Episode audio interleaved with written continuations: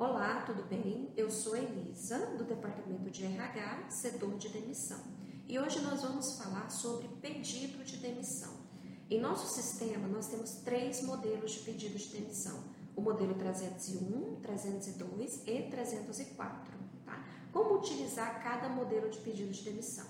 O modelo 301 eu utilizo quando o colaborador pede conta no período de experiência.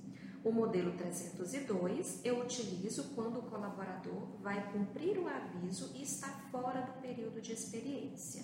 Atenção, esta modalidade de pedido de demissão não tem redução de jornada de trabalho. O colaborador deve trabalhar 30 dias consecutivos e a sua homologação é marcada 10 dias após o término do aviso.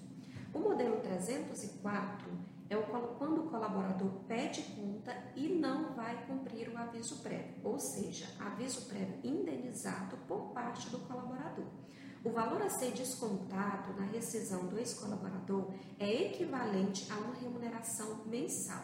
Lembrando que todos os avisos com a modalidade de pedido de demissão não são travados sistemicamente. Caso haja alguma dúvida, vocês poderão encontrar a equipe de demissão em nosso portal empresas, administração, recursos humanos, mais para o final da página vocês vão localizar demissão.